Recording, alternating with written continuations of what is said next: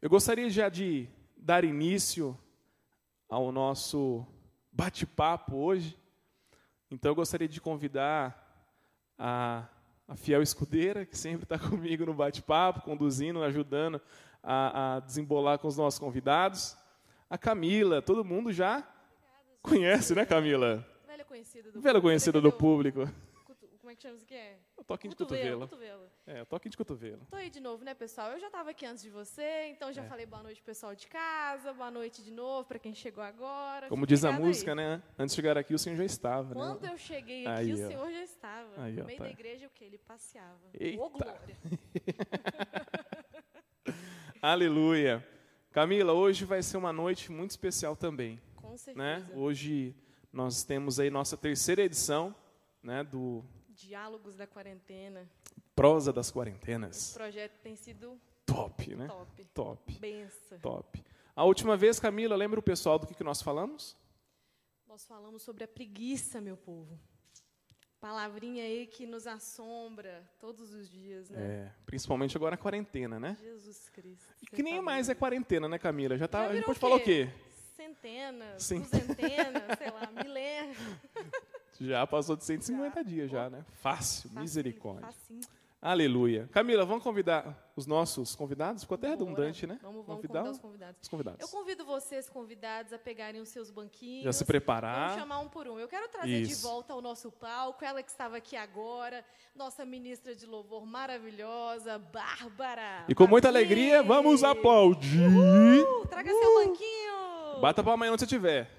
Uh, a gente tinha que ter esses efeitos, sabe? É, efeito de plateia. Né? De repente o teclado aqui tem um. Eu sei que tem um efeito no teclado que tem as palminhas, né? Plá, plá, plá, plá, não tem? Olha lá, ó, tô ligado, velho. Tá Aleluia. Ótimo. Seja é de casa. É, seja é de casa já. A gente vai depois dar uma organizada aqui. Por enquanto é meio bagunçado assim mesmo até a gente organizar depois a posição. Eita, misericórdia. Aleluia. E a segunda pessoa que eu vou convidar é uma pessoa que eu amo ah. demais demais. Uma pessoa que hoje é a primeira vez que ela vai né, participar. já está vindo já. Já está vindo já. já.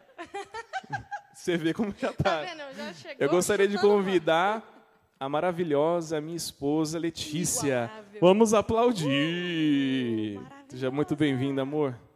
E por fim, Camila, apresenta o nosso. É, gente. o melhor ficou para o final. Oh. Queria chamar aqui o nosso amigo. Ô, oh, gente, esse menino é um doce de pessoa. Ele que no dia da mulher, o que, que ele fez? Também fez a Lei chorar, né? Me fez chorar fez. com uma mensagem maravilhosa, parabenizando. Ele é um doce, gente. Ele é um gentleman, solteiro, 20 anos, vai mandar o currículo aqui depois no final, arroba. Eita! Vem, eu tô falando você mesmo, Luiz. Vem, Lulu. Chega mais, Luiz. Vamos aplaudir o Luiz. Sua, pá, pá, pá, sua cadeirinha. Vai se ajeitando aí. Luiz, dá uma moral aqui para mim. Organizar os microfones. Aleluia. Enquanto isso, Camila, pega o seu banquinho também. Eu vou pegar o meu que está aqui atrás. Por enquanto, a gente vai ficar um pouquinho deslocado ainda. Vamos centralizar um pouquinho mais. Amor, dá uma chegadinha mais para cá. Os convidados ficam no meio. Hoje vocês são os protagonistas aqui. É, isso aí. Primeiro é Deus, é obviamente, né? Então, isso. Enquanto a Camila vai ajudando a turma com os microfones, está faltando só o Dali, né? Aleluia.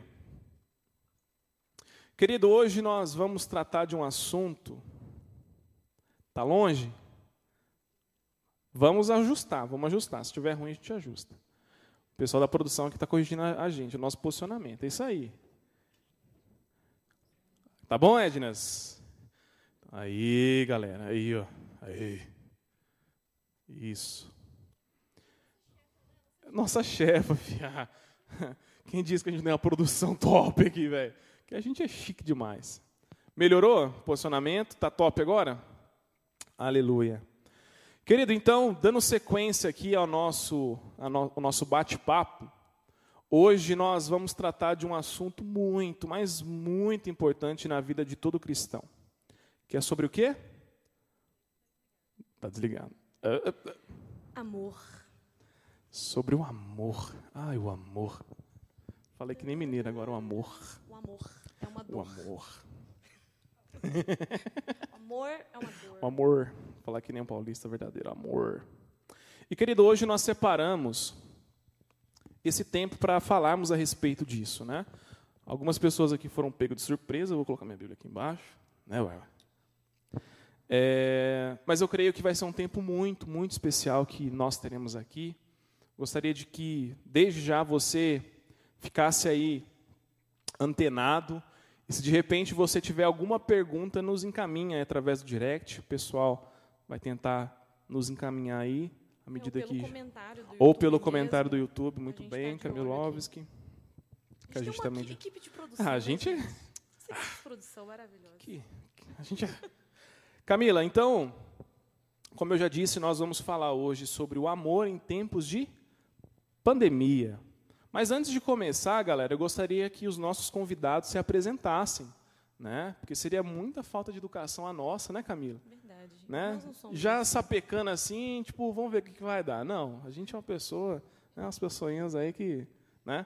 Então eu gostaria de começar aqui da minha direita e da sua esquerda, né? Acho que estou certo nisso. Ó, vai. Tô ficando já, ó, louco, bicho. Eita. Eu gostaria então que a Bárbara se apresentasse para o nosso público. Uai. Mas a minha, a minha direita, eu falei. E a sua esquerda? A minha esquerda do Entendi, público. entendi. Ah, entendi. Entendeu? Entendi, entendi. Eu, eu sou Bárbara, sou daqui da Igreja Lagoinha Mineirão, ministra de louvor, né? É isso aí. É, Severino? Bárbara, você trabalha? Fala o pessoal de casa o que, que você faz, Trabalho. Eu trabalho como secretária. sua idade. Tenho 20 e... Ó, eu até buguei. Eita, deu ruim. Eu Tá tenho, 20, nova, gente. eu tenho 22 anos, vou fazer 23 esse Os ano. jovens. E eu sou formada em Ciências Biológicas. Eita, aí ó, temos uma bióloga aqui. Brincadeira.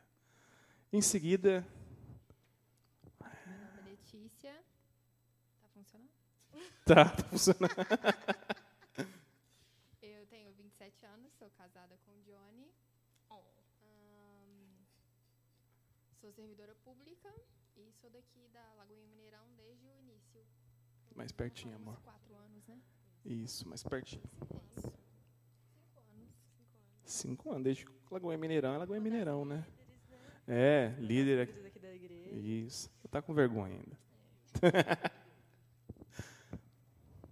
Meu nome é Luiz, para ser mais exato, Luiz Henrique, depois que você deixou faltando. Desculpa. É, sou membro da Lagoinha Mineirão tem uns pouco mais de dois anos e atualmente eu faço análise e desenvolvimento de sistema, tenho 20 anos. Tenho que, tô devendo algumas coisas pro Johnny em relação à análise e Tá. desenvolvimento de sistema. Mas estamos aqui hoje e eu pretendo não falar muito para evitar problemas para mim. Ah, tá bom. Gente, que Tá bom. A ideia é os convidados falar mais que a gente, É. né, Camila? Você vai ser o primeiro a responder as perguntas. Bom, galera, a gente já apresentou, eu e a Camila, vocês já estão carecas de saber quem nós somos. Mas, Camila, para a galera que é nova, que está vindo talvez pela primeira vez, se apresente para a turma aí. Bom, eu sou a Camila, tenho 22 anos, mentira. sou uma das líderes aqui do culto de jovens, faço parte do louvor aqui também, da nossa igreja. Estou aqui desde o início, sou formada em teologia e junto com o Johnny a gente tem feito essa dupla aí dinâmica. Graças a Deus, meu companheiro aí dessas loucuradas. E muito feliz de estar mais um sábado aqui com vocês. É sempre uma alegria gigantesca. Inenarrável. Que isso. Inefável. Eita. Gente, para você que não me conhece, eu sou o Johnny. Já me apresentei antes de começar tudo, né?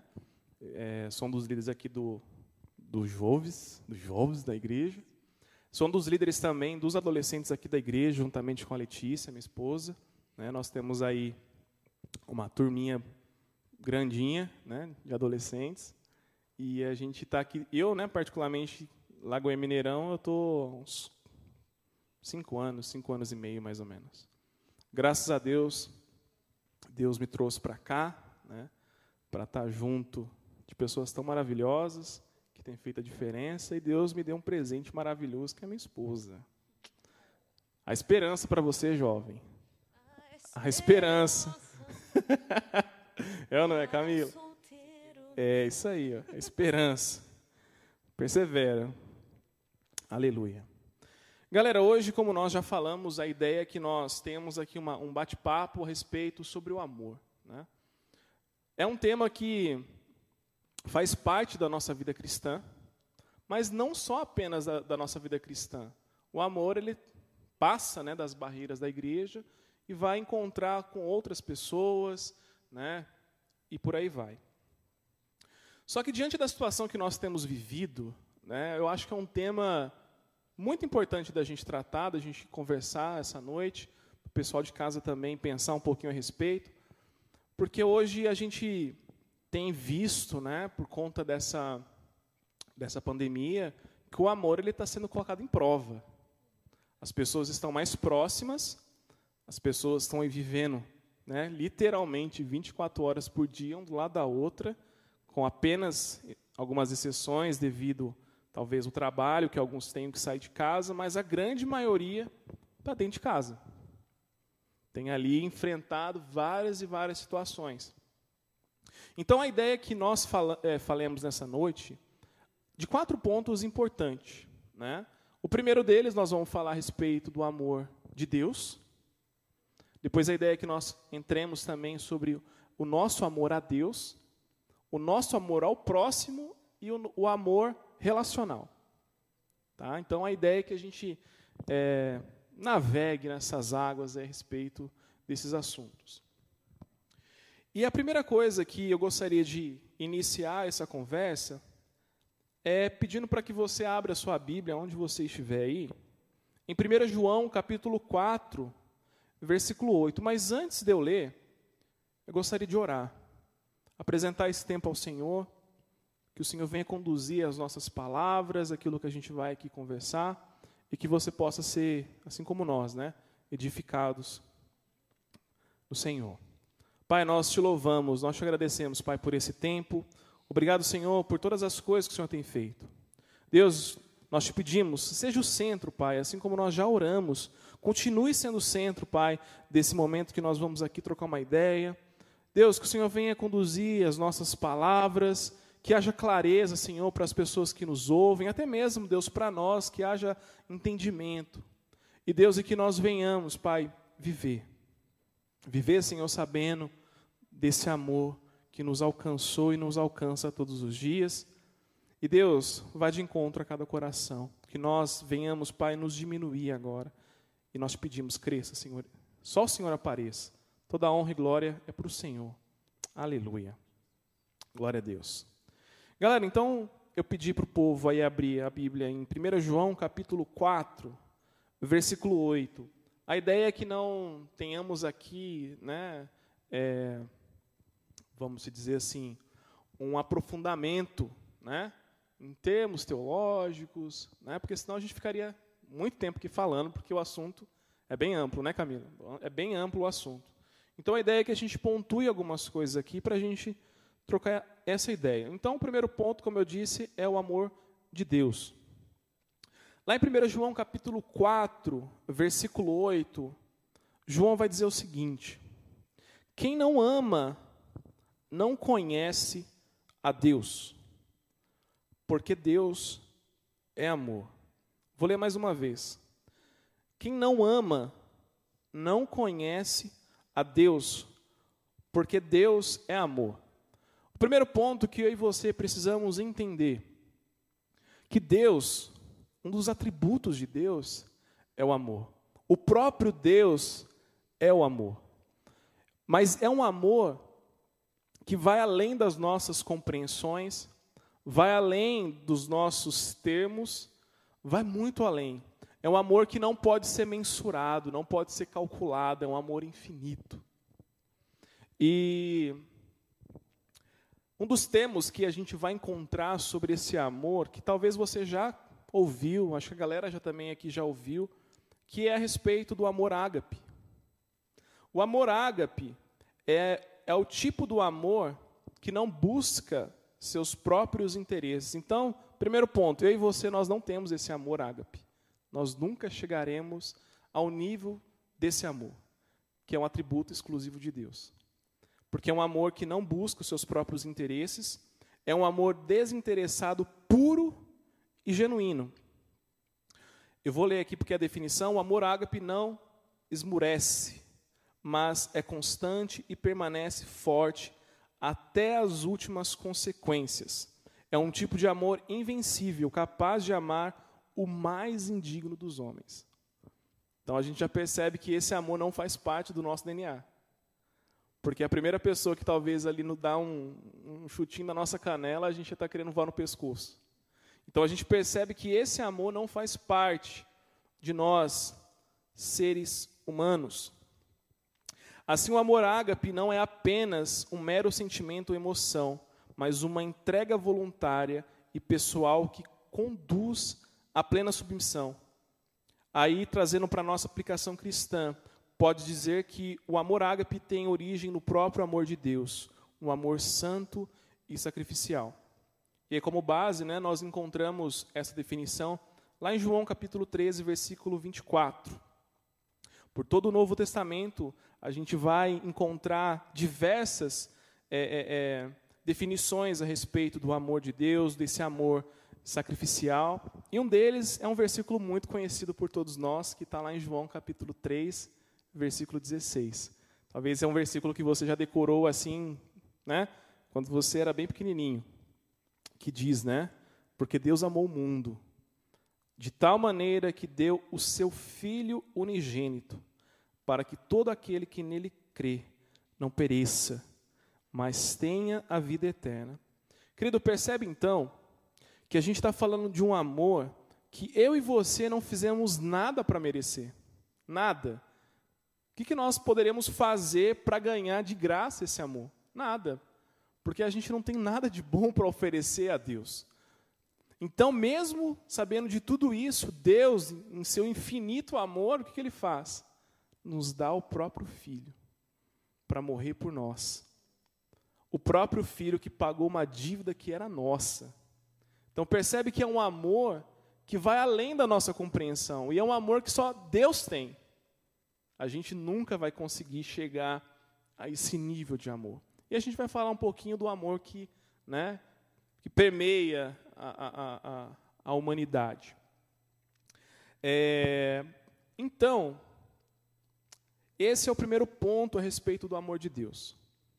Camila, dentro desse ponto né, que nós estamos aqui falando a respeito desse amor, é, para você, existe mais um ponto fundamental que os, que a nossa, os nossos ouvintes, ah, os nossos ouvintes, os nossos telespectadores, o que, que é isso? Eu achei que eu ia embananar aqui. Telespectador. Telespectador. Será que a gente poderia acrescentar mais um ponto né? Porque o assunto eu sei que é muito gigantesco aqui. É...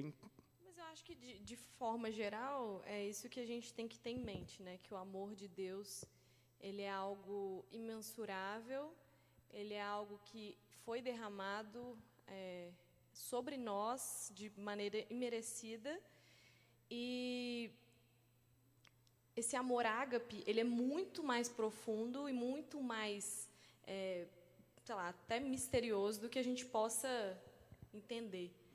E é isso. Deu um... Ale, tira um pouquinho do retorno aqui, por favor. Isso, deu um, deu um bzil.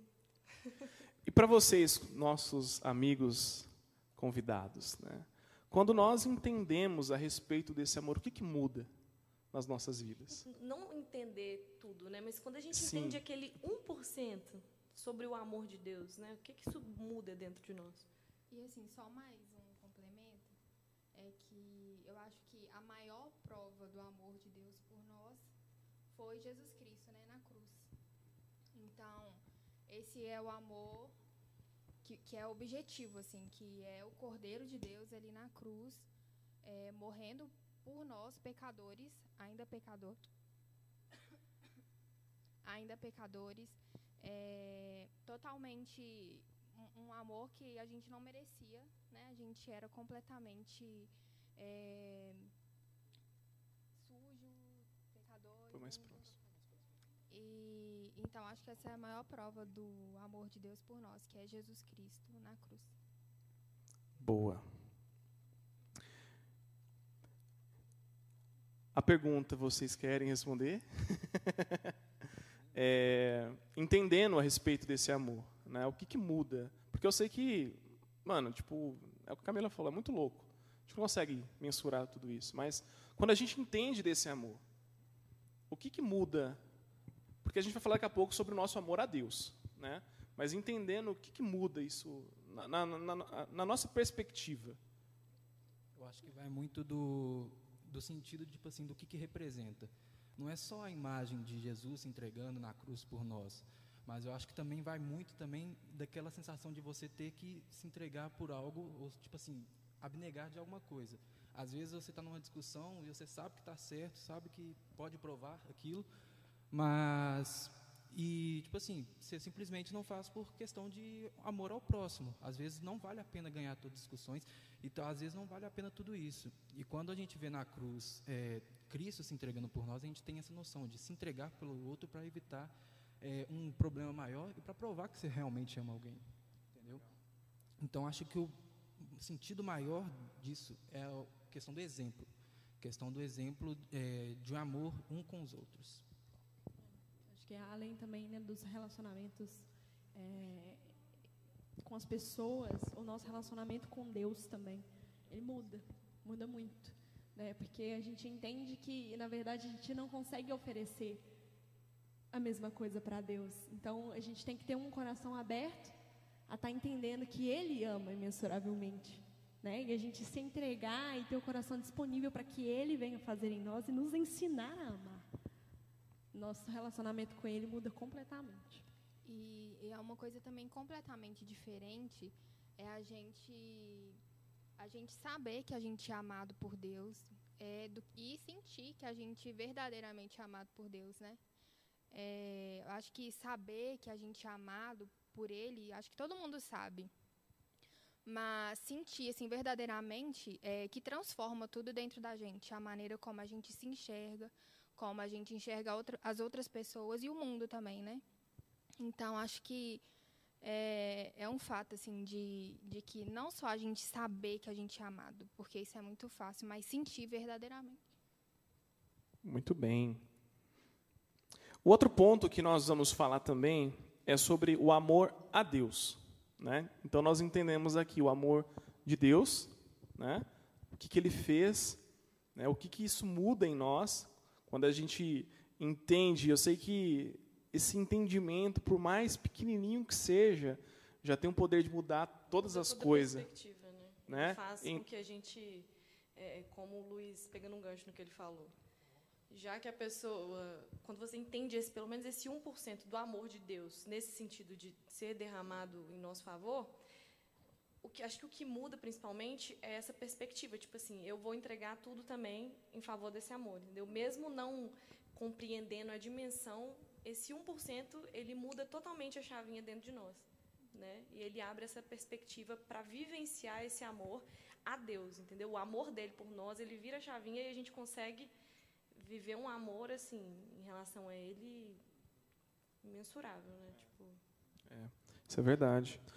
Querido, então o primeiro ponto que você precisa aí anotar, gravar, é que Deus, Ele nos ama.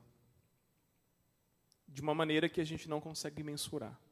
Então esse é o primeiro ponto que você precisa entender, que Deus, Ele ama. Ele é o amor e Deus, Ele nos ama. Então, dando sequência, nós agora temos o nosso dever, vamos assim dizer, né? Vamos colocar aqui o nosso dever, que é o nosso amor a Deus. E quando nós tratamos desse assunto, existe um ponto que a gente vai deixar um pouquinho mais para o final, que de repente alguma, é, muitos estão vivendo no seu dia a dia. Então esse eu vou deixar um pouquinho mais para o final, porque é um ponto que é importante da gente conversar aqui. Então, eu gostaria que você abrisse sua Bíblia aí também Lá em 1 João, capítulo 5, versículo 3. João vai dizer o seguinte: por, porque nisso consiste o amor a Deus, em obedecer aos seus mandamentos, e os seus mandamentos não são pesados. Dando sequência lá no Evangelho de João, capítulo 15, versículo 9 ao 10. Diz assim: Como o Pai me amou, assim eu os amei. Permaneçam no meu amor. Se vocês obedecerem aos meus mandamentos, permanecerão no meu amor. Assim como tenho obedecido aos mandamentos do meu pai, de meu Pai, e em seu amor permaneço. Querido, então aqui nós precisamos entender esse, esses primeiros pontos aqui, que nós, por amar a Deus, nós obedecemos aos seus mandamentos. E os mandamentos do Senhor, quando nós entendemos o que são os mandamentos do Senhor, quando nós entendemos desse amor, quando nós é, compreendemos, né, de forma geral, o que significa isso, nós praticamos em amor.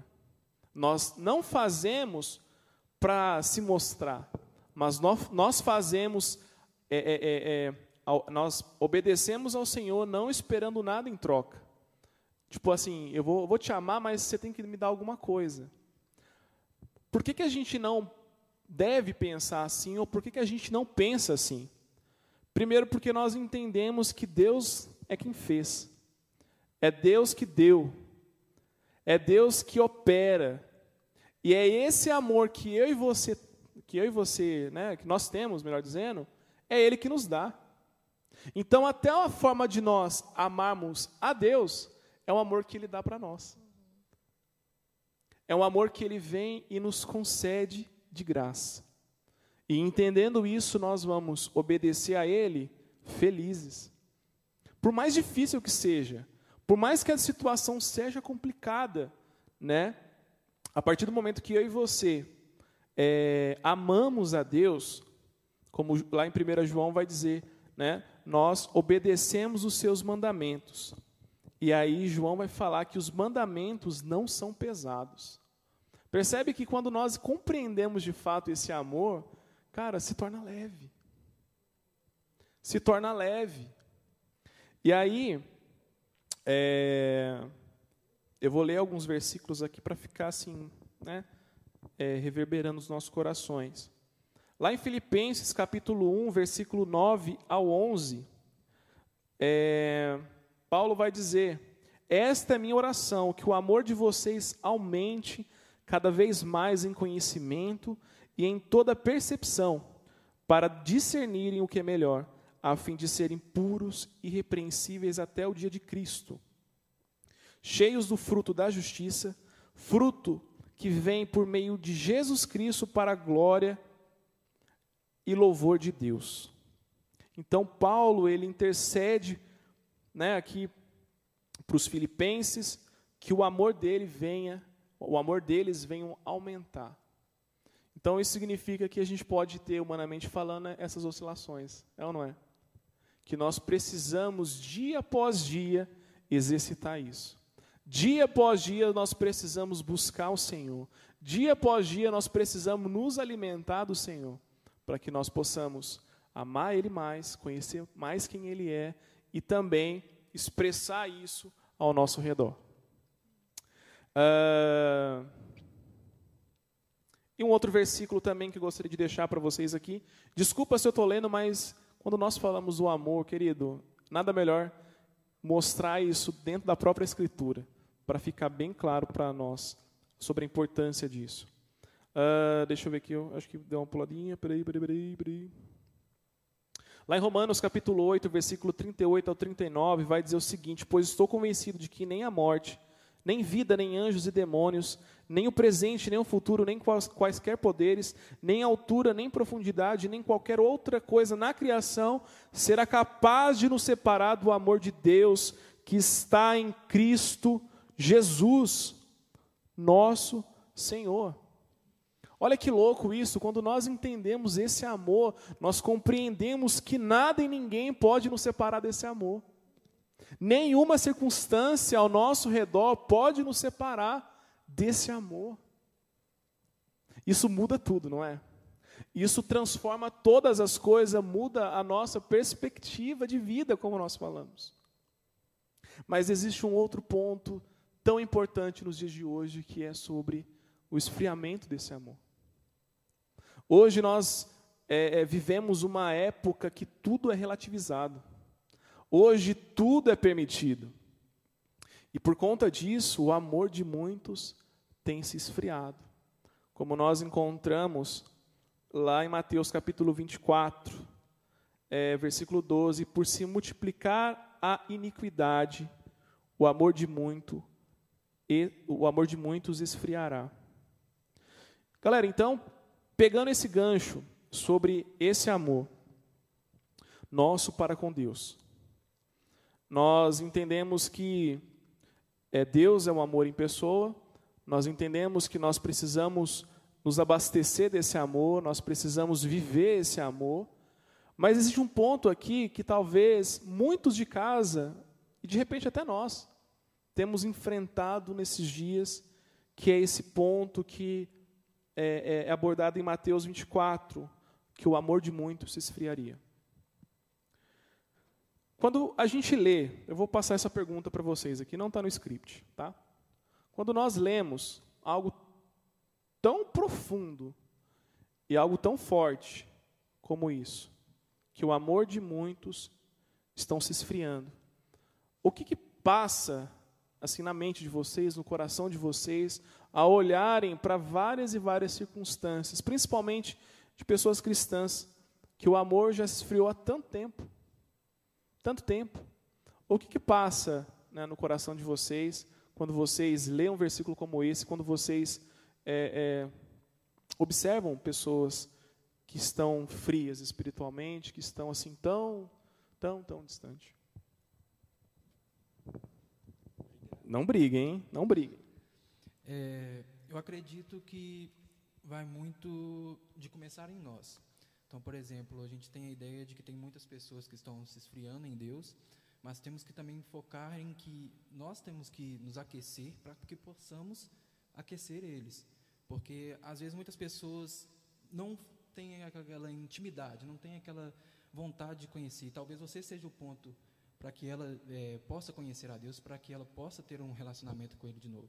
Então, acho que vai muito do ponto final para o ponto de partida, que é você ter em mente que o o amor, ele pode alcançar alguém, mas a começar em ti, certo? Então, não adianta você, é, digamos, colocar entre aspas, viver de forma hipócrita e não colocar em verdade aquilo que você está querendo repassar para as outras pessoas.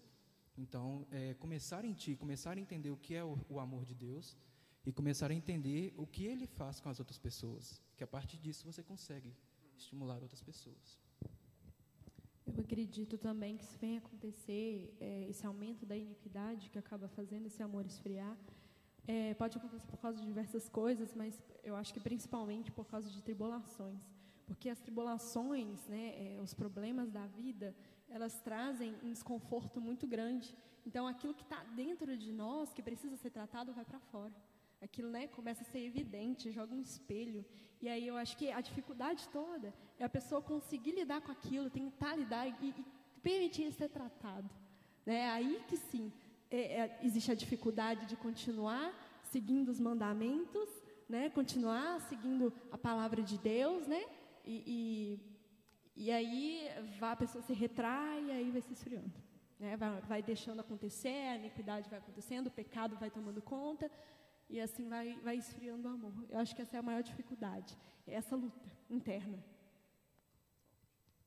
Eu acho que é, vem, tem muita, eu tenho muita compaixão, assim, né? A começar de mim, assim, também. De olhar e pedir para o Senhor ter misericórdia da minha vida para que isso não aconteça comigo. Porque né, ninguém está isento a nada é, pode, sei lá, acontecer qualquer coisa e você simplesmente se esfriar.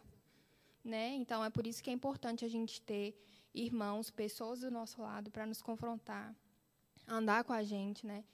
É, nos mostrar de novo o caminho, bora virar que a rota é essa, o alvo é Cristo, é, voltar para as Escrituras né? e aquecer o nosso coração.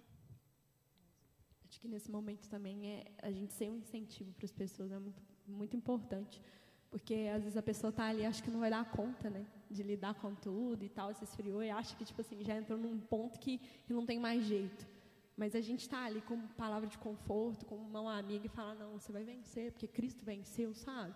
E está sempre ali. Eu acho que isso é o mais importante, a pessoa se sentir abraçada, amada, e que tem alguém ali perto dela. Acho que o amor de Deus, inclusive, é manifesto assim, né? E, e a gente ser humilde também para reconhecer, né? Reconhecer que a gente está distante, que a gente está se esfriando na fé e ter essa humildade de falar, olha, eu não sou super crente, eu não sou o pastor, eu não sou o conhecedor das escrituras, o mestre da lei, né? Mas qualquer pessoa está passível, até a pessoa, o teólogo mais conhecedor de tudo e de todos, né? E ter essa humildade de reconhecer falar para o irmão, pedir ajuda. E não só reconhecer, né? Porque, por exemplo, a ideia também é de quanto mais você sabe, mais você tem que servir a outra pessoa, né? Então, tipo, é, considerando isso, é, você tem tipo como se fosse obrigação de poder ajudar ela, de poder mostrar que existe um caminho que ela não precisa levar aquilo tudo sozinho, né? E só colocando aqui perspect em perspectiva, o nosso tema é amor em tempos de pandemia. E uma das coisas que a pandemia fez e tem feito conosco, né, tanto de uma maneira geral, mas agora trazendo para o nosso contexto cristão, é colocar à prova a questão do amor. Porque muitas vezes a gente, estando dentro do âmbito é, do culto, da igreja, dos irmãos, a gente acha que está tudo bem, que a gente está completo, que a gente tanto está imerso. É óbvio que nós sempre estamos imersos é, no amor de Deus, mas às vezes essa consciência ela, ela sai de, de dentro de nós por algum, alguma circunstância, enfim. E por, por nós estarmos dentro do contexto da igreja, às vezes a gente acha que está tudo bem. Tanto no, da nossa relação com os nossos irmãos, que a gente vai falar mais para frente, tanto quanto o nosso relacionamento e do nosso amor em relação a Deus. Só que esse, esse, essa, essa esse contexto de pandemia, ele vem para tirar todas as nossas muletas. Porque tirou tudo que a gente poderia se escorar, nós como, como cristãos. Aí agora é tudo online, ou então não tem célula, a gente não consegue mais fazer as coisas que nós tínhamos planejado antes. Então, aí sim você pode, de fato, fazer uma análise profunda dentro do seu coração. É aí que nós colocamos em prova essa questão do esfriamento do amor. Às vezes nós já esfriamos é, há muito tempo. Só que como nós já estamos nesse modo é, automático, né, e, e, como a nossa vida dentro da igreja, principalmente todos nós que estamos aqui, é sempre muito, são muitas atividades, é sempre muito corrida. Às vezes a gente nem consegue parar para realmente analisar. Então a pandemia, além de tantas outras coisas, ela vem para realmente tirar tudo que poderia uh, ser usado como desculpa e, e realmente a gente conseguir fazer essa análise profunda, sincera e limpa diante de Deus. Sabe? Porque muitas vezes a gente está aqui dentro da casa do Senhor, que na verdade a gente acha que às vezes é um templo, mas nós somos, mas às vezes, a gente está aqui e a gente acha que está tudo bem. Só que a gente já está seguindo um caminho de iniquidade há muito tempo. E o amor dentro de nós já está frio há muito tempo. Então, por isso que eu acho que é tão importante, nesse momento, a gente trazer essa perspectiva de autoanálise, sabe? De realmente aproveitar, porque é uma situação eh, que nenhum de nós nunca imaginaria passar, mas nós estamos passando. E a gente sabe que até o caos converge para o bem, converge para a glória de Deus. Então, essa é uma grande e uma baita de uma oportunidade da gente ver e pensar: poxa, o que, que eu estou fazendo com a minha vida? Onde foi que, que eu parei? Né? Tem aquela canção, quero voltar ao início de tudo, encontrar-me contigo, eu quero voltar ao primeiro. Aonde foi que a gente errou? Aonde foi que a gente caiu? A gente já está tão agitado e já está tão no automático que às vezes, às vezes a gente nem percebeu. Então, acho que essa é uma hora muito propícia para a gente retomar.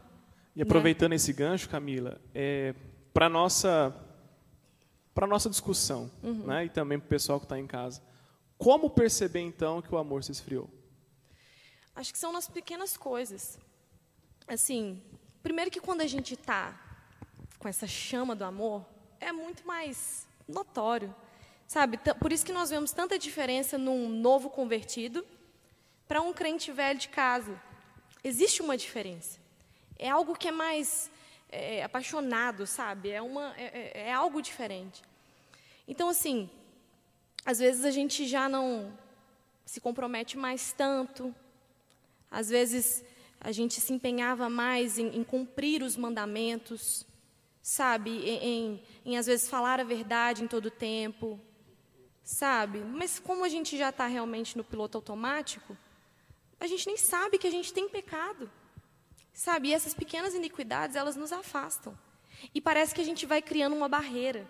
Não sei se vocês já sentem, eu tenho certeza que todos nós aqui já passamos por algum tipo de esfriamento. E é como se houvesse uma barreira, sabe, que nos afastasse assim daquela coisa de, de, de se rasgar por inteiro na presença de Deus. Parece que a gente fica assim, peraí, tem alguma coisa aqui que está que tá me impedindo. A gente sente, sabe, a gente sente. Mas às vezes a gente já está tão imerso que às vezes a gente já nem sinta a diferença. E é por isso que é tão importante a gente ter esse raciocínio, porque não é só uma coisa de sentimento, é uma coisa racional. Né? Essa análise tem que ser feita diariamente.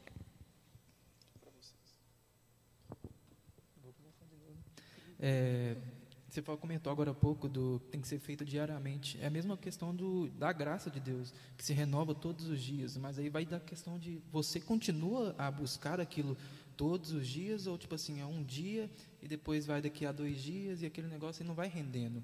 Né? Então, tipo assim, é, eu acredito que a partir do momento que você tem em mente que Deus é amor e que Ele fez tudo aquilo por nós e que no final tudo tem um objetivo, você também tem a obrigação de poder é, honrá-lo Ele todos os dias, certo? De poder fazer com que todos os mandamentos dele, digamos assim, sejam aproveitados durante todos os dias, semanas, meses e até o fim. Então acho que vai muito disso.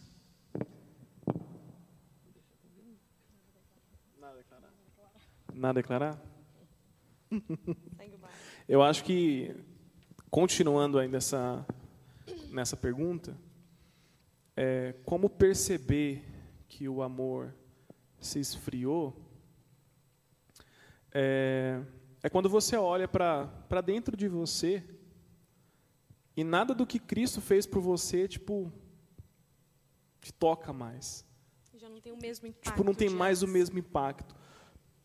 Porque nós falamos aqui a respeito da iniquidade, mas será que você sabe o que é iniquidade, de fato? Será que a gente entendeu de fato o que é iniquidade? Em poucas palavras, o que que é iniquidade? É quando você peca e aquilo não te, sabe, não muda nada em você, não, não, não te dói mais isso. Isso é iniquidade. Quando você peca, até consciente. E só pegando um gancho rapidinho, sem querer te contar, Consciente, exatamente. o- um conhecido nosso, é, do Lucas, né, propriamente dito, meu marido, é, ele tava numa, ele era cristão, se desviou e estava numa vida totalmente de pecado, sabe, promíscuo e tal. E aí o Lucas perguntou, falou assim, ei, cara, não te dói, não? Aí ele falou assim, no começo até que sim, mas agora? Porque a iniquidade já vai tomando conta de uma tal maneira, sabe, que ela realmente ela toma conta, sabe? A pessoa ela fica muito indiferente. né? Exatamente. Ela vem a está na indiferença. presença de Deus e tipo é. Isso que nós falamos, a- o contrário da, da- do amor, às vezes, não é o ódio, Exato. é a indiferença. É indiferente. Então, você já está indiferente em relação a qualquer coisa em relação a Deus e as coisas de Deus e a vida com Deus. É verdade. Aí quando chega nesse ponto é só o toque do Espírito Santo mesmo para trazer a pessoa, né, a se lembrar e fazer ela sentir, né, o, o, o que Deus fez por ela, o tanto que ela é amada, a obra da cruz, né? É. Eu lembrei agora, enquanto vocês né, pontuavam isso, de uma de um trecho de uma música que no final ela vai falar assim: Eu não quero viver na tua presença sem poder te sentir. Sabe, às vezes a gente está na presença de Deus e a gente está tão distante, o amor nosso se esfriou de uma tal forma que nós, como nós pontuamos aqui, nós estamos na presença dele, mas nós nem sentimos mais, a gente está indiferente. Então, avalie o teu coração. Avalie aí, a gente está aqui fazendo essa pergunta para nós primeiro, obviamente, né? Mas avalie o teu coração. Pergunte para você mesmo se o amor né, para com Deus se esfriou. Pergunte para você, tipo assim, é, cara, será que eu sinto saudade de estar com o Senhor? Tipo, de estar juntinho dele, tipo, vendo, sabe, ele falar comigo, sentindo ele, sabe, me mergulhando cada vez mais em águas profundas. Será que você sente saudade de Deus? Tipo assim, cara, eu preciso voltar para minha casa. Agora a gente está em casa, né? Obviamente. Mas antes, quando nós não estávamos em casa, será que a gente batia aquela saudade, tipo assim, cara, que saudade de estar com Deus, de estar lá no meu quarto, né? Tinha uma, algumas expressões gospel aí, tipo, tô chapando com, lá, com o Senhor, papapá, no mistério, no Hadouken, no manto, no fogo, né? Será mesmo? E agora dentro de casa a gente tem a oportunidade de estar no nosso quarto trancado, né? Tipo assim, se embebedando do Senhor. Então é a primeira reflexão, assim, a gente já fez várias aqui, mas dentro desse assunto sobre o amor, pense nisso. Pergunte a você mesmo se o seu amor se esfriou. E querido, isso não é brincadeira, né? Isso não é brincadeira. Tipo assim, você precisa entender é, o quão importante é, é, compreendemos a respeito desse amor, viver esse amor, se entregar para o Senhor por completo, porque a gente não sabe até quando nós vamos ficar nesse mundo. Se o Senhor chegar para mim e para você hoje, cara, será que eu e você? Aí a gente entra para um, um outro ponto aqui que talvez um pouco mais, mais profundo ainda, né, que é a respeito da salvação. E se Jesus aparecer para você hoje e falar assim, cara, seu tempo aqui na terra acabou, e aí? E aí? Então fica aí ligadinho aí nos próximos capítulos aí da nossa série de mensagens. Galera, e seguindo aqui, porque o nosso tempo, mano, não para. Você tá louco, tio. É, outro assunto muito importante também dentro desse tema que agora a gente vai falar sobre o amor ao próximo. Eita, esse amor ao próximo é complicado, né, gente? Esse amor, quando nós falamos do próximo, ai, ai, ai, ui, ui, ui. Existe o termo, né, que nós encontramos também, é um termo grego, né, claro, que é o amor filos, ou filos, né, que se fala, que é o amor que existe entre amigos, né, o amor de afinidade, esse tipo de amor vem da partilha entre pessoas com algo em comum. Querido, eu e você temos algo em comum. O que, que é? O que, que é? Jesus, mano. Jesus é que nos une, Jesus que faz eu e você sermos irmãos. Então nós temos algo em comum. É ou não é? Nós temos algo em comum. Então, é, depois você pode abrir, senão a gente vai ficar até amanhã. É, só aumenta um pouquinho o meu retorno, fazendo um favor, que eu não estou me ouvindo. Senão eu não vou ficar gritando. Aí, um pouquinho. Aí, Gente, é assim mesmo. Mais um pouquinho para mim, por favor. Depois você lê aí na sua casa Romanos 12, 10, que vai falar sobre o amor fraternal. Uh, Mais uma definição para ficar registrado: o amor filos não é incondicional. Surge apenas entre pessoas que têm algo em comum, formando assim amizade. O amor ágape é maior, é maior que o amor fraternal. No entanto, o amor fraternal é muito importante. A Bíblia diz que os membros da igreja devem ter o amor fraternal uns pelos outros. Todos os salvos têm uma coisa em comum, Jesus.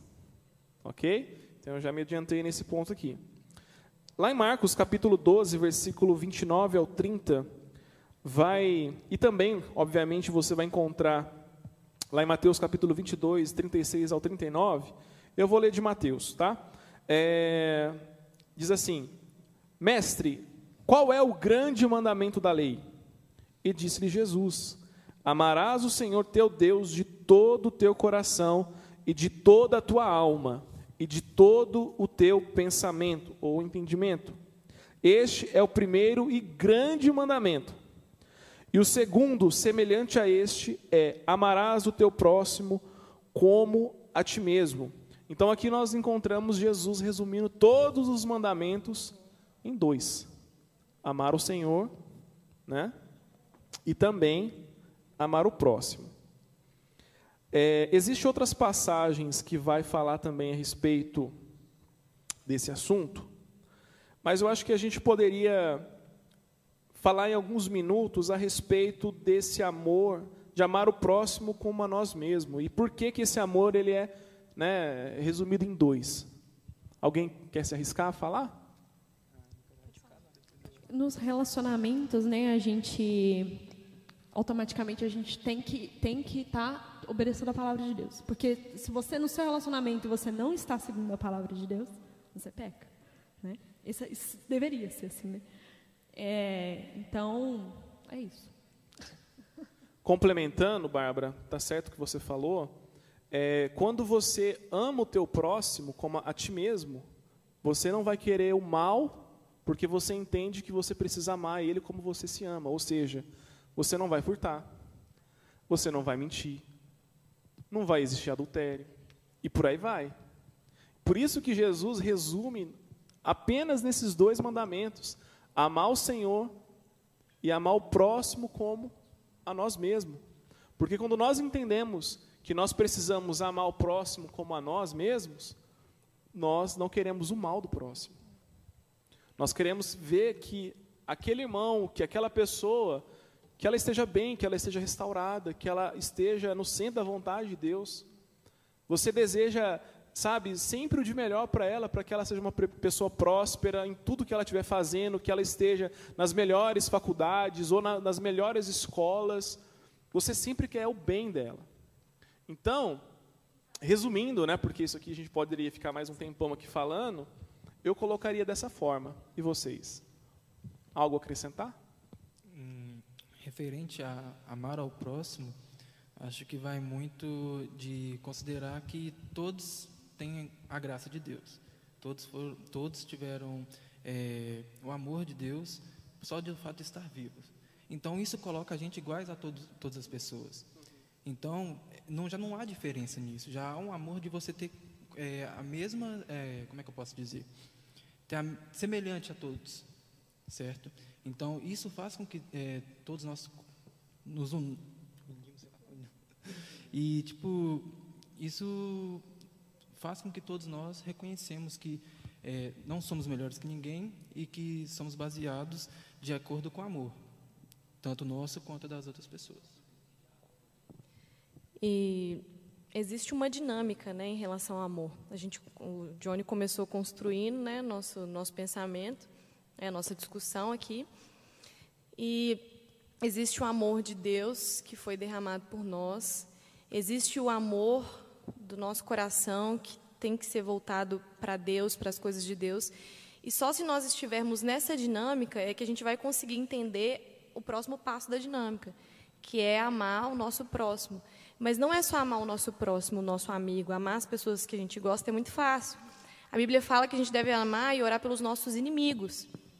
E a gente só vai conseguir dar esse passo gigantesco se nós estivermos totalmente é, linkados e, e rodando aí nessa dinâmica, entendeu? Só assim a gente vai conseguir essa fluidez.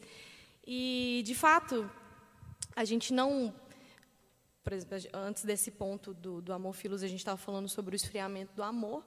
E às vezes a gente fica nessa questão, né? Ah, eu não sinto, não estou sentindo que o amor de Deus, não estou sentindo.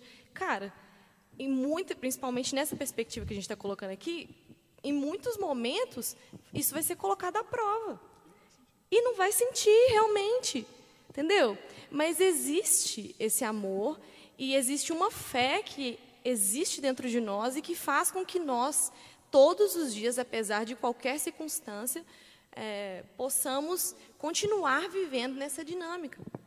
Então, meus irmãos aqui, meus irmãos aí, essa dinâmica do amor é muito complexa, de fato.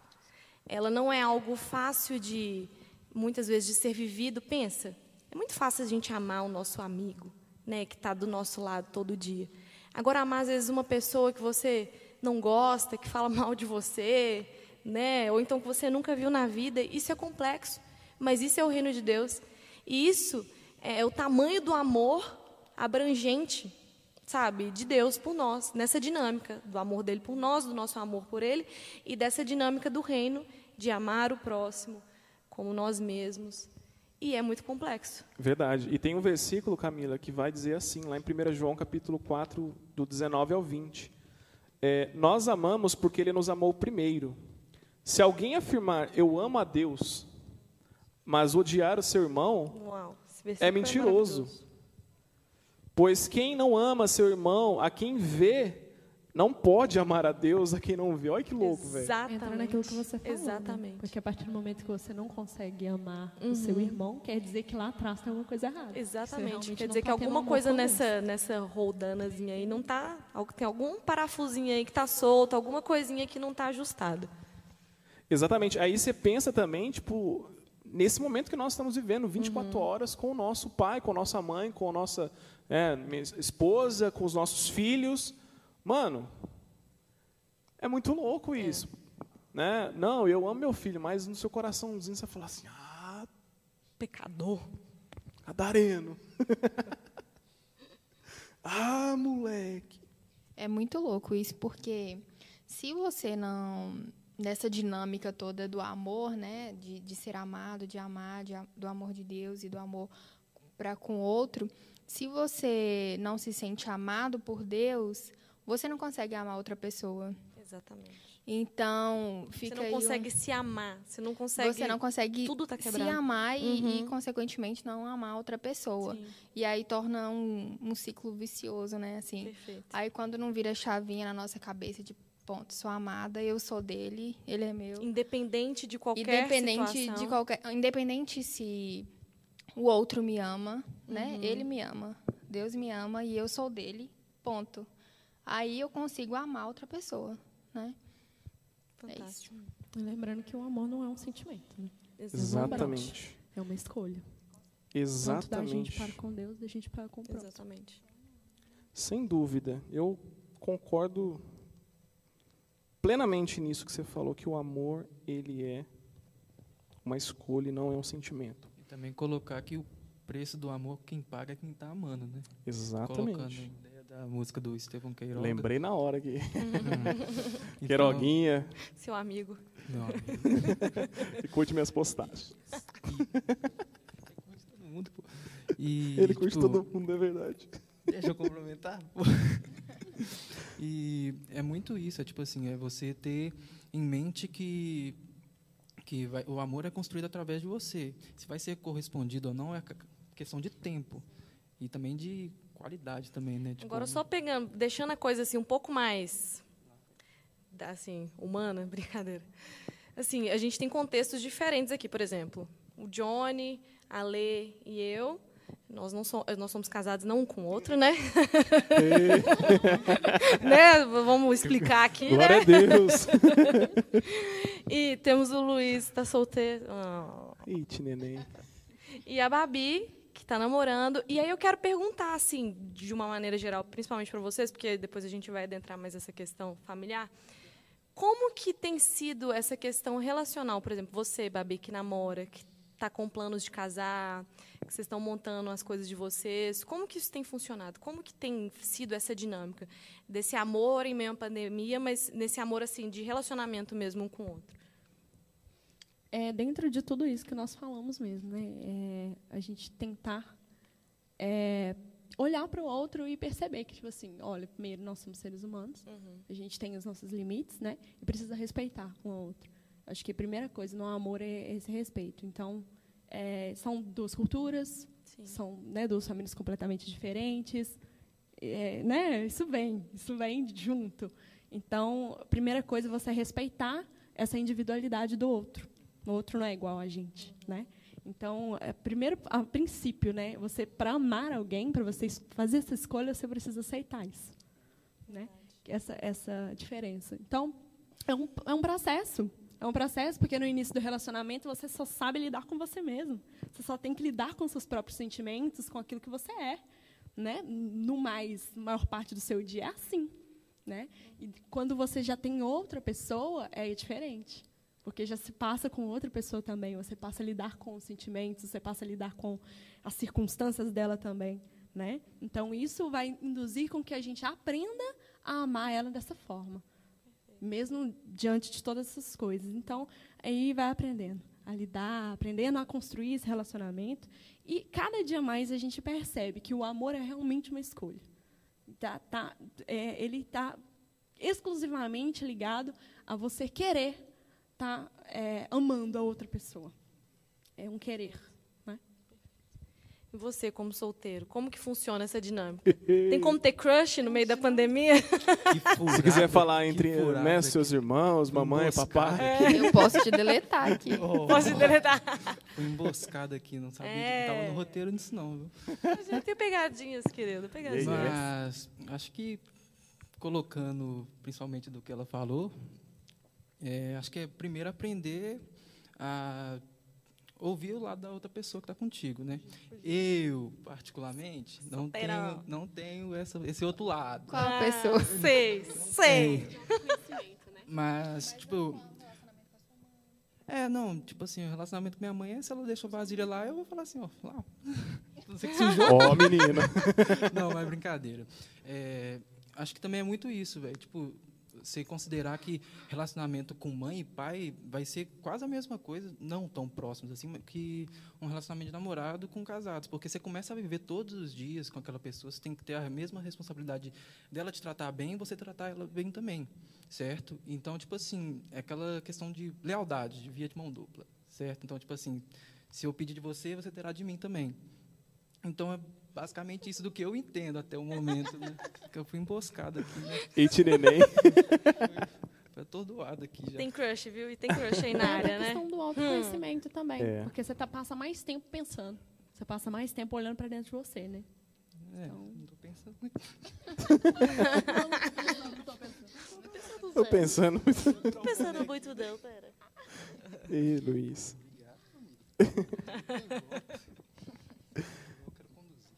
É, né? Querido, e dando sequência ainda dentro desse mesmo ponto, é, que é tão assim importante, né? O, a Bárbara falou com relação ao relacionamento dela, né? O Luiz, né? Com relação ao contexto que ele vive, com a família, com amigos. E a gente também tem o nosso contexto, né? Não vou entrar ainda porque vai ser o próximo tópico, mas a gente também tem é, o nosso relacionamento uns com os outros. Né? E enquanto a gente estava falando aqui, a gente precisa tomar muito cuidado. Muito cuidado quando nós falamos a respeito do amor ao próximo. Porque existe até uma passagem, né, antes de eu entrar nisso, que você já deve ter aí decorado, talvez, que está lá em 1 Coríntios capítulo 13, que Paulo vai dizer assim, ainda que eu fale a, a língua dos anjos, dos homens e dos anjos, se não tiver amor, serei como um sino que ressoa, como um prato que retine. Ainda que eu tenha o dom de profecia, saiba todos os mistérios do, é, e todo o conhecimento, e tenha uma fé capaz de mover montanhas. Se não tiver amor, nada serei. Ainda que eu dê aos pobres tudo o que possuo, entregue ao meu corpo, entregue o meu corpo para ser queimado. Se não tiver amor, nada disso me valerá. Aí o versículo 4 vai dizer que o amor é paciente, o amor é bondoso, não inveja, não se vangloria, não se orgulha, não maltrata, não procura seus interesses, não se ira facilmente, não guarda rancor. O amor não se alegra com a justiça, mas se alegra com a verdade. Tudo sofre, tudo crê, tudo espera, tudo suporta. O amor nunca perece, mas as profecias desaparecerão, as línguas cessarão, o conhecimento passará. E aí depois você continua aí, porque o. É, está quase acabando, mas eu quero parar por aqui. Então nós lemos aqui, cara, independente do dom que você tenha, independente dos recursos que você possua, se não tiver amor, nada vale. Não adianta nada você falar todas as línguas humanas e até dos anjos. Se não tiver o amor, nada vale. Mas que amor é esse? É um amor que não se acha, Sabe? É um amor que, que reconhece que tudo aquilo que Deus deu, você está disposto a servir, você está disposto a doar. Esse é o amor. Sabe? E, e às vezes a gente acha que a gente ama o próximo quando nós damos ali cincão para ela comprar um refri, talvez, Mas no fundo, no fundo, no fundo, você está se achando superior a ela, porque você está ali estendendo a sua mão. O próprio Jesus vai falar, cara, que quando você estiver dando alguma coisa que a sua outra mão não veja. Ou seja, para que não para que não gere no seu coração é, é, é, esse orgulho, essa soberba. Por isso que é importante a gente entender sobre esse amor, sabe? Esse, esse amor para com o próximo. Porque nós não temos que fazer nada esperando em troca. Nós fazemos porque, primeiro, nós entendemos que Ele fez por nós, Ele faz o que nós é, é, é, precisaríamos fazer continuamente, e nós entendemos que nós retribuímos ao próximo esse amor. Então, por isso que é importante a gente pensar. E essa semana, a gente teve aí um lançamento de uma música do Mauro Henrique, que eu particularmente eu achei muito top, compartilhei com algumas pessoas. Depois você, né, termina essa live, você vai lá assistir. Chama Herege, olha o nome da música. A letra é sensacional. Mas existe um trecho dessa música que tem tudo a ver com o que a gente está falando aqui. Eu estou só procurando aqui. É... Achei. Tem um trecho da música que vai falar o seguinte: isso, né, a gente está falando amor. A fé vira faca sem amor. A lei vira laço sem amor. Como ter a Deus sem ter amor, se Ele é amor. Verdade é vaidade sem amor. Palavra é só palha sem amor. O que é incompleto passará, mas o amor para sempre permanecerá.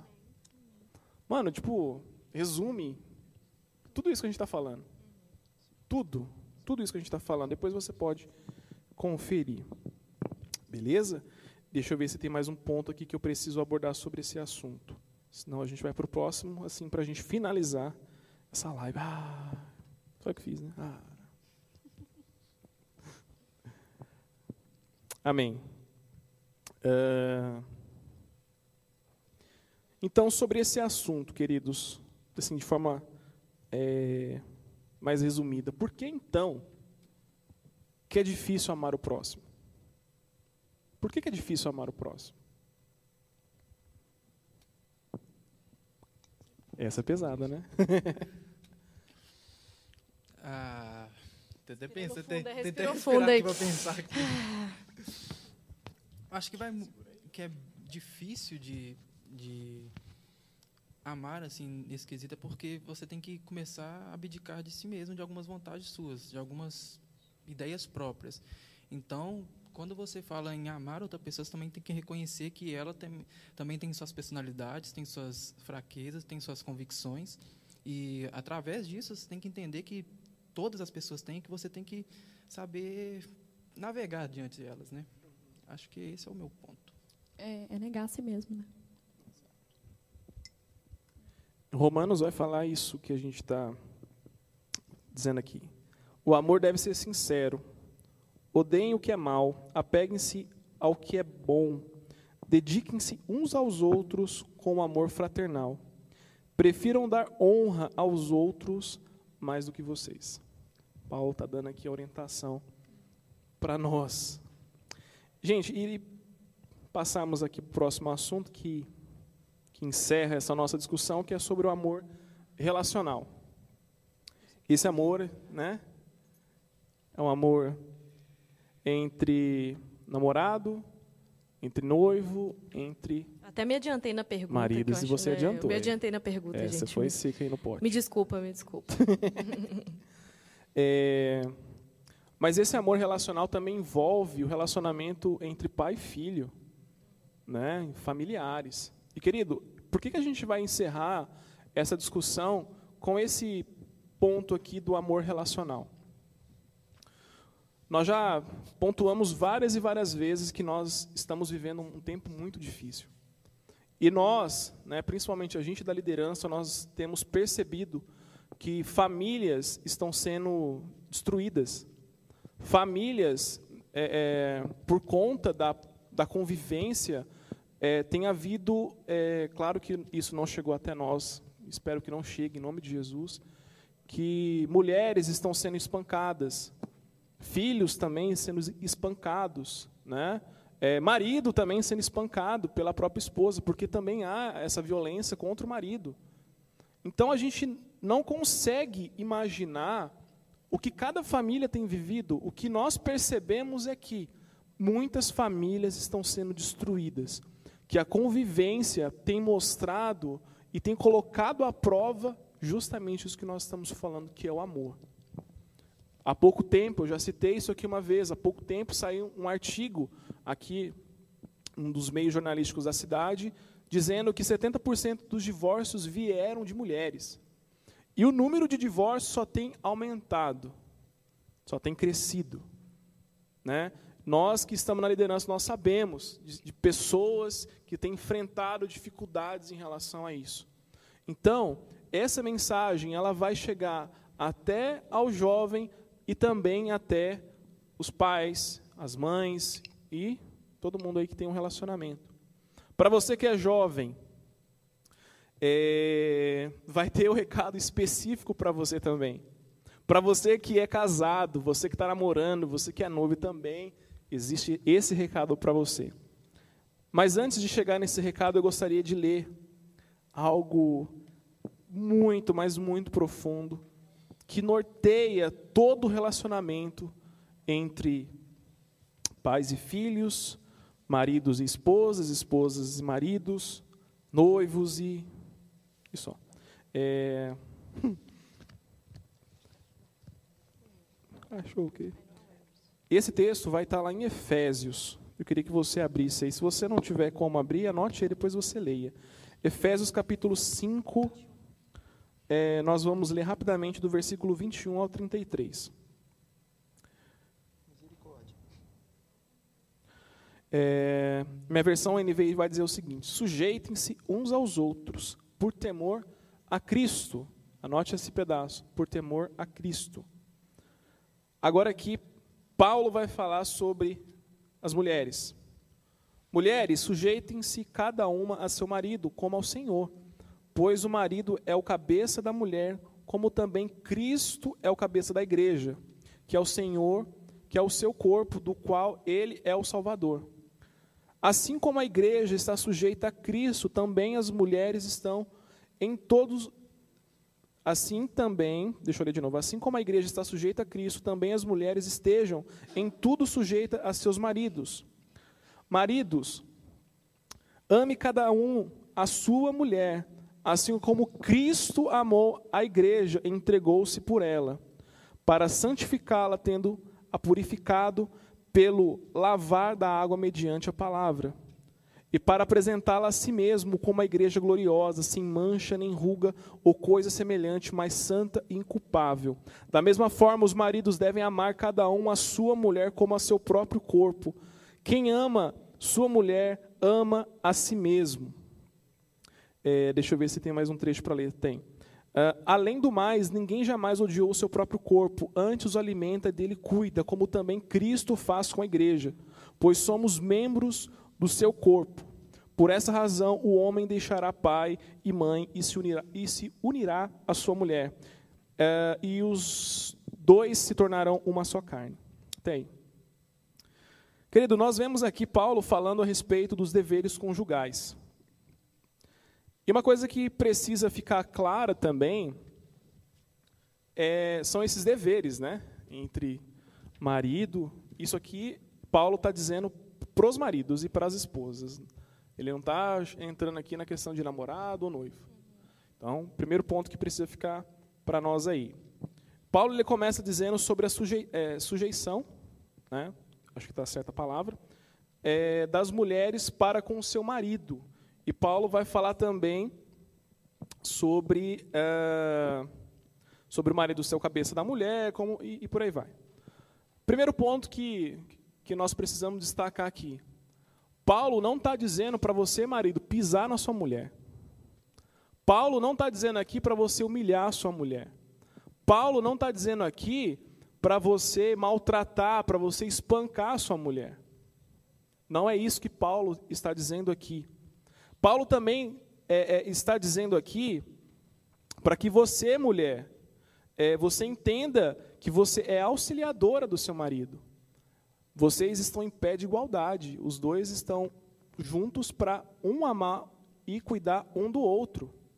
É claro que o marido, né, por ele ser o cabeça, as decisões, né, a gente pode depois entrar numa discussão né, um pouco mais aí aprofundada, que permeia, mas os dois são um. Os dois estão juntos. Então, nós, né, eu já dei uma, uma leve introdução aqui a respeito desse ponto de mulheres é, é, é, se menosprezando, de mulheres se humilhando de uma tal forma que é absurda. Mulheres têm sido perseguidas é, é, emocionalmente, fisicamente. Mulheres têm, têm sido, cara, só Deus sabe, eu não consigo nem expressar tantas coisas que as mulheres têm enfrentado em seus relacionamentos. Então, Paulo ele é bem claro quando ele diz o dever também da mulher. Mas Paulo ele gasta mais versículos aqui falando com os homens, não é? Por que será, né? Por que será, hein, Machado? Por que será? Por que, que Paulo fala mais para os homens? Claro que existe um contexto histórico aqui, né, a cultura e etc., mas não é isso que eu quero passar né, é, é, é, nesses minutos finais aqui. Mas eu quero te dizer, homem, o seu papel é amar sua esposa como Cristo amou a igreja. Cara, isso é muito sério, isso é muito profundo. Maridão, será que você está disposto a tomar um tiro pela sua esposa? Maridão, será que você está disposto a tirar do seu prato para dar para sua esposa? Maridão, será que você está disposto a você ser humilhado pela sua esposa? Pela sua esposa, não. Por, é, por amor à sua esposa? Porque às vezes pode acontecer, a mulher dá umas Pode, é demais. aí que abraça Mas aí já vem outro ponto, que aí entra o amor. Mesmo que você esteja com a razão e sua mulher venha na voadora com os dois pés, por amar a ela, você precisa recuar. Cara, o homem é forte, mano. Se o homem vacilar, ele dá um tapa na mulher, desmonta a mulher. Sabe? E às vezes o homem, tipo, sem noção, vai e agride a esposa. Mano, aí eu vou. Cheguei. Você, eu, sou casado. Aí é minha mensagem para os casados agora. Cara, ame a sua esposa como Cristo amou a igreja. Cristo se entregou pela sua igreja. Você precisa se entregar para sua esposa e pela sua esposa. Se for necessário você morrer por ela, você tem que morrer. Você tem que buscar fazer o melhor para ela. O melhor. E não é de qualquer jeito. Não é de qualquer forma, é como Cristo amou e se entregou pela sua igreja. Mano, isso é uma responsa mesmo. É muito sério, porque tem jovens se separando, não aguenta, só vai, só entra num casamento para ter relação sexual e se divorciam na primeira semana. Quando tem o primeiro conflito, corre direto para a casa do pai, da casa da mãe. E não entendem que o homem, né, como Paulo vai falar no final, precisa. É, é, é cadê aqui? Uh, uh, cadê, cadê, cadê? Por amor a essa razão, o homem deixará pai e mãe e se unirá à sua mulher. Vai falar isso lá no versículo 31. Cara, é muito sério quando nós entramos nesse, nesse ponto que é o amor relacional entre marido e mulher. Entre mulher e marido. E eu me atento a mais, depois a Camila pode complementar também a respeito desse amor da mulher, né, a responsabilidade da mulher e tudo mais. Uhum. Mas eu quero me ater a esse ponto em específico. Sobre a nossa responsabilidade como os maridão de casa, mano. Eu e você, cristão, essa é a minha mensagem para cristão. Tem é, ímpios que não entendem isso que a gente está falando. Né? E outro ponto que Paulo fala aqui, cara, você tem que amar apenas a sua mulher a sua mulher. É, e você precisa cuidar dela, como também Cristo faz com a igreja. É, é isso, acho que eu falei muito né, a respeito desse ponto, mas que é um assunto muito sério. Porque a gente tem percebido, galera, que isso tem afetado a igreja de uma forma assim absurda. Absurda. Mulher, se você estiver sendo espancada, não apenas fisicamente, mas sido humilhada verbalmente, procure seus direitos. Procure. Né?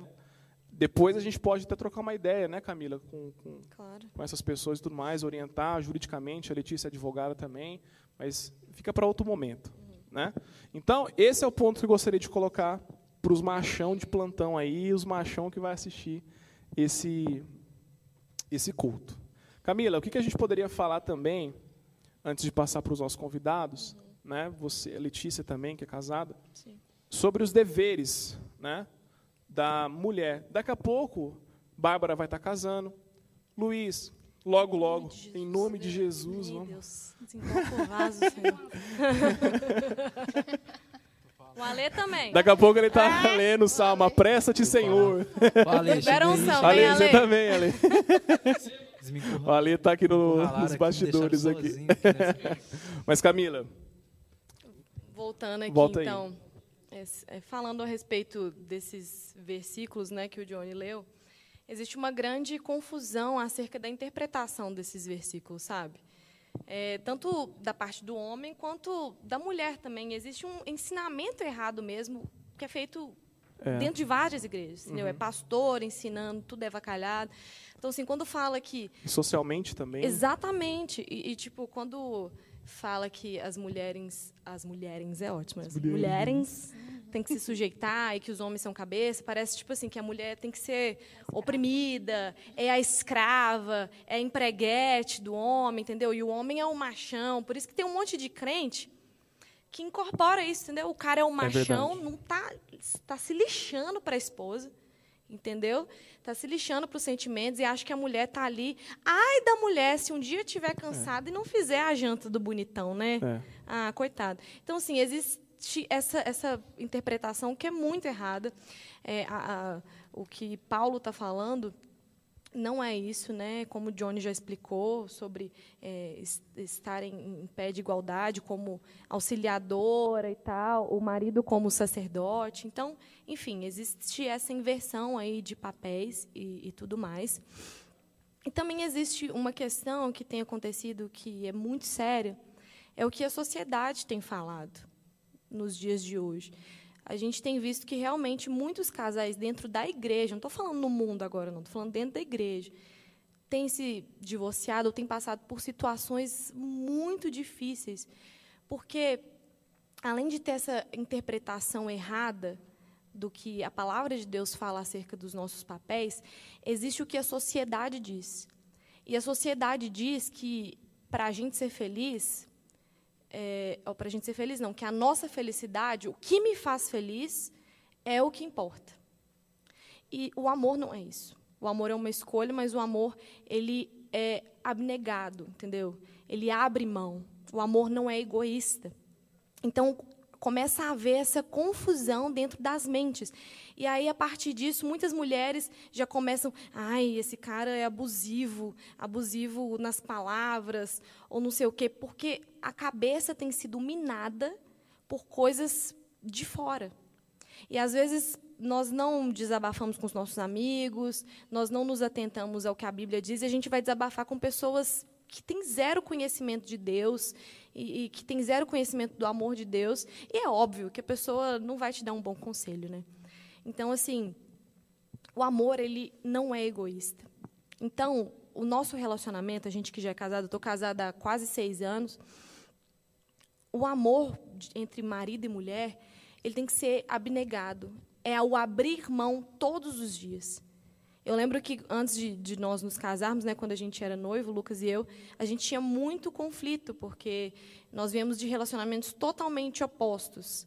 Né? Onde o Lucas, quando ele namorava essa menina antes de mim, ela era, ele era um macho, um macho alfa e tal. E quem eu namorava, o rapaz era muito bobo, sabe? O cara banana que a mulher manda, que você tem que tomar a rédea. Então a gente chocou muito, porque a gente era orgulhoso e não conseguia abrir mão. Mas, meu querido, o casamento é abrir mão, sim. Sabe? É, é, tem um, uma frase que foi falada no meu casamento, que é a seguinte: o casamento é um exercício diário de tirar o holofote de você mesmo e colocar no outro. É difícil? Muito. Mas ele glorifica a Deus, né? Então é uma coisa que não vai ser fácil de fato. Mas nós, como mulheres cristãs, nós precisamos nos ater ao que a palavra de Deus diz sobre o amor, sobre como nós devemos é, nos portar com o nosso cônjuge. E nós devemos nos alimentar disso. Nós devemos nos alimentar disso todos os dias. Porque casamento não é fácil e a gente não casa para ser feliz. Se você vai casar para ser feliz, por favor, não casa não. Fica solteiro que é melhor. Hashtag não fica é? a dica. É, exatamente. Hashtag fica a dica. Né, Lê? Exatamente. Não é, não é uma busca da felicidade. Né? Tem muita gente que, que também ele, muita gente está na igreja e o fim da vida dela é para casar. Tipo, casei, pronto. Agora, zerei na vida. Né? Zerei a vida. então, tipo, tchau Deus, tchau igreja. E no primeira, na primeira dificuldade que aparece no casamento. Porque vai aparecer. Óbvio. Porque com certeza vai aparecer. Certamente. É, pronto, acabou tudo. Deus é mal, Deus não existe. Porque isso aconteceu comigo, né? É, mas o casamento em si é maravilhoso, né? É muito, muito bom. É, tem suas inúmeras dificuldades, como né, todo mundo vai passar por isso um dia na vida, mas é maravilhoso. É o tempo todo você é, deixar sua natureza egoísta, olhar para o outro, se doar, né? Não é você buscando a felicidade da vida no casamento, mas é você fazendo o outro feliz e o outro uhum. tendo essa mente também de que ele não casou para ser feliz, que é para fazer você feliz. É, e os dois pensando assim, né? Dá, dá certo. Na match. e só complementando o que eu tinha esquecido de falar, é uma coisa que afetou muito né, os lares essa questão, obviamente que a gente está falando amor em tempos de pandemia. Vamos colocar de novo essa perspectiva. Também veio para tirar as muletas dos relacionamentos, porque às vezes o cara ou a mulher usava o trabalho, os amigos, o happy hour do serviço para não ter que ir para casa, para não ter desculpa. que enfrentar os seus problemas, para não ter que é, dialogar com a sua esposa, entendeu? Então tudo isso veio colocar realmente à prova os relacionamentos. Você casou mesmo para quê? Para se preencher? Cara, se você casou para preencher algo, desculpa, é, ou para ter relação sexual, como o John já disse, cara, Silas, se lascou. Porque existe uma dinâmica. Silas, esse é bom. Silas. Porque existe, tipo assim, essa dinâmica do amor, ela envolve até o amor, obviamente, do homem e da mulher. Então, se a gente não tiver imerso em toda essa, essa engrenagem, vai dar ruim, com certeza. Então, a gente tem que aproveitar essa oportunidade, essa prova que nós estamos passando. Né? Os casamentos estão sendo colocados à prova. Os relacionamentos, os pais com os filhos, os filhos com os pais, têm sido colocados à prova. Então, é hora da gente refletir a respeito disso. É, e, e estar assim imerso nesse amor de Deus e só assim a gente vai conseguir realmente olhar para o nosso marido, olhar para o nosso pai, olhar para a nossa mãe e ter os olhos corretos, né? o coração aberto ao diálogo, a mente aberta ao diálogo. E, e, e, cara, Deus vai permeando tudo, Deus vai direcionando tudo. A gente tem que só tentar entrar nessa dinâmica de novo. Onde que a gente errou? Vamos voltar nessa engrenagem de novo, não é? É, isso é verdade. Então, meu querido, jovem que você está aí ligadinho ainda, graças a Deus, né, que está ligado aí. Ficou aí para você um curso de noivos. de graça. É, né? Deixa quieto. Então, a nossa intenção, obviamente, não é que dá um curso nem nada, tá? Mas, Mas se você quiser, pode procurar é. no 0800. Mentira.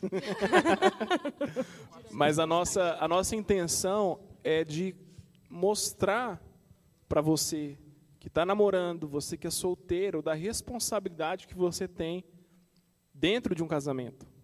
A Camila já pontuou muito bem aqui, a Bárbara tocou no outro assunto, a Lê também colocou outro assunto. Depois, se for necessário, volte, né, a hora que terminar essa live, volte nessas explicações e medite um pouquinho mais a respeito disso. Porque se você, jovem, está procurando é, ser feliz, né, sem pensar que você precisa fazer a outra feliz, a outra pessoa feliz, você está indo num caminho totalmente contrário ao que a Escritura diz. Você precisa rever o seu caminho. Você, menino, homem, garoto aí de 18, 19 anos, não seja um banana. Por não favor, seja um banana. seja um homem. Seja homem. Cara, você precisa se comportar como homem. Hoje nós, te, nós estamos presenciando tanto menino sendo um, um, Vou usar essa expressão. Um banana. Eu ia falar outra coisa, mas está sendo banana. Frouxo. Caio Ribeiro. Hã? Caio Ribeiro aqui. E essa, isso, isso faz com que haja uma inversão de, de, de, papéis. Exatamente. Isso se torna muito pesado para o relacionamento. Isso é coisa do diabo, essa Exatamente. Inversão. Isso não essa. é o ideal. Isso é terrível, gente. Exatamente. Homens isso sejam tem... homens, por favor. Homens sejam homens, velho. A gente já passou por isso, né? É. Não seja menino. Não seja menino. Não haja como, como uma criança. Seja homem. Saiba das suas responsabilidades. Se for necessário, leia de novo esse capítulo que nós aqui mencionamos, de Efésios capítulo 5. E meu recado final. E mulheres também. E né? mulheres, deixem, com certeza. Exatamente. Deixem o homem ser homem, porque tem muita Isso. mulher que Obrigada, toma, Deus. Exatamente. que toma a frente de todas as coisas, cala o marido, faz o marido se sentir um lixo, né? Não honra o marido do jeito que, que ele deve ser honrado, né? Como cabeça do lar, como sacerdote. Então, a mulher também tem que ter essa sabedoria de, por mais que, que você saiba assim que, que a sua a sua a sua opinião é muito valiosa para ele, você dá o, o, o atacada final assim para ele aí, vamos fazer assim? Aí no final funciona. ele vai falar assim, senhora. Sempre funciona. Então, vamos, pronto, a decisão. Entendeu? Ter essa sabedoria assim, esse jogo de não, não é um jogo, gente, pelo amor de Deus, não foi isso que eu não, quis mas... falar. É, mas, essa mas maturidade, essa, né? É, Esse essa discernimento, sabedoria, sabedoria. mesmo. Senão você vai ser de, uma mulher de rixosa. dignificar o seu É. marido, né? E, amigos, para fechar esse assunto, eu vou passar para a próxima página de Efésios. Não está aí no nosso cronograma, mas eu acho que é muito importante também de nós é, é, fecharmos esse assunto com a mensagem para os filhos. O dever dos filhos também, que vai estar na próxima página aí, de repente, da sua, do seu aplicativo ou uma folha seguinte da sua Bíblia, Efésios 6. Filhos, obedeçam aos seus pais, no Senhor, pois Fala isso é justo. É. Honra teu pai e tua mãe. Este é o primeiro mandamento com promessa, para que tudo te corra bem e tenha, tenhas longa vida sobre a terra. Aí Paulo vai dizer também aos pais: pais, não irritem seus filhos, antes criem no segundo a instrução e o conselho do Senhor. Até aí. Filhinhos, eu sou filho, todo mundo aqui é filho. Honra o teu pai, honra a tua mãe. Você precisa e deve amar o seu pai de todo o teu coração e principalmente honrá-los. E aí, pais, papaizinhos do meu coração, não usar essa expressão porque não há necessidade dela. Pais, amem seus filhos, corrijam se for necessário, com vara. Palavra de Deus dá a você, papai e mamãe, essa, essa, como eu posso dizer, essa, esse instrumento pra, de amor, né? Então, exerça o seu papel como pai, como mãe. Se for necessário, corrigir o seu filho com vara, corrija o seu filho. Não, não gere meninos e meninas mimadas, porque você agindo como pais frouxos também, você vai gerar um filho mimado que não aguenta ouvir um não. E quando o não de Deus chegar na vida dele, ele vai se rebelar contra Deus, como de repente ele já faz com você. Então, fica o recado tanto para os pais, da sua responsabilidade, mas também para os filhos. Honrar o teu pai em tudo.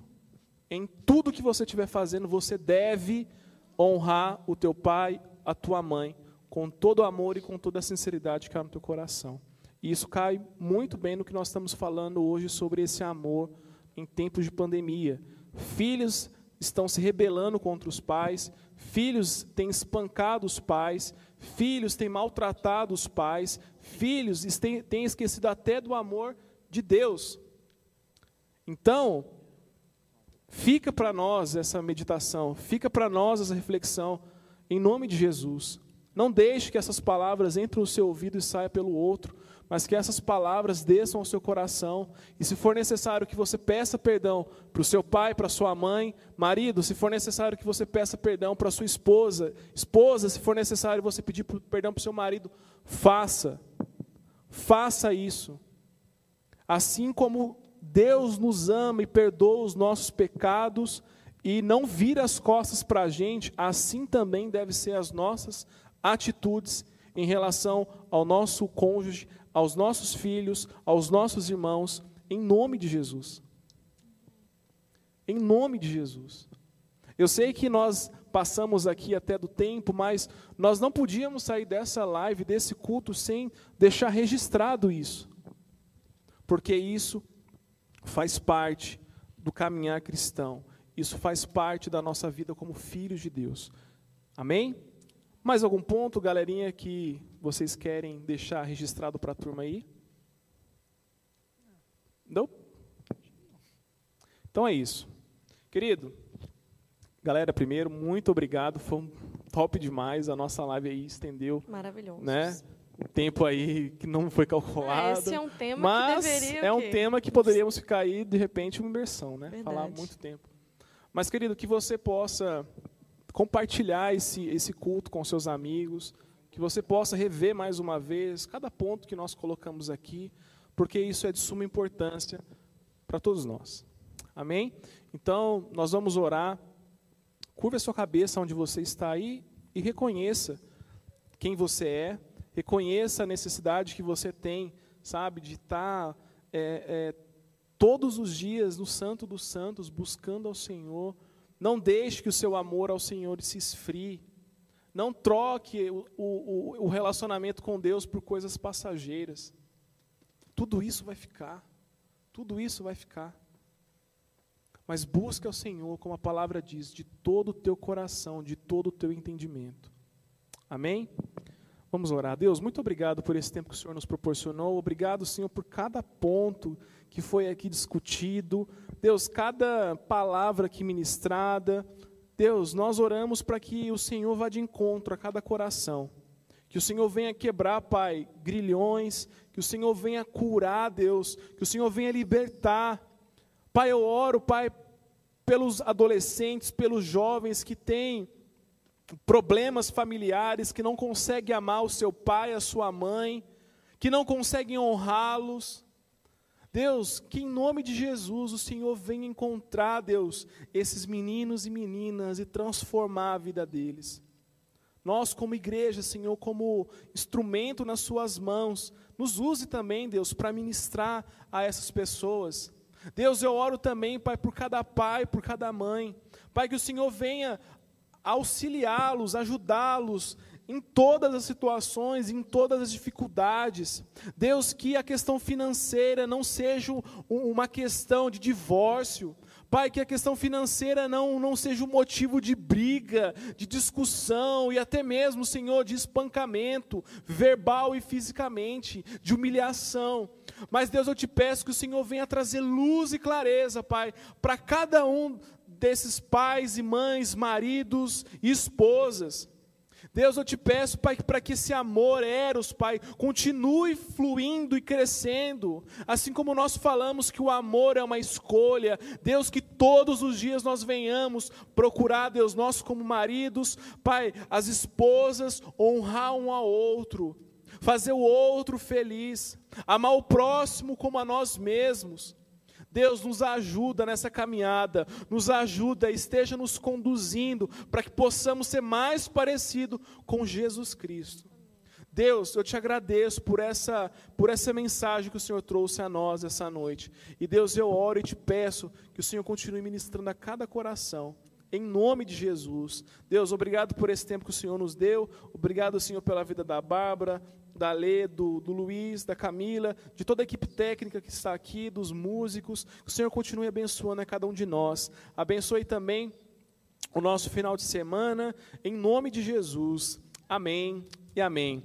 Querido, último recado: amanhã às 10 horas nós temos o culto, tá? Então fique ligado, compartilhe com a geral aí. E, meus amigos, muito obrigado pelo tempo que nós tivemos, pela paciência também, pelo, pelo tempo que nós tivemos aqui também. Querido, que Deus te abençoe em nome de Jesus. A gente se vê no próximo sábado, se assim Deus permitir. Um abraço.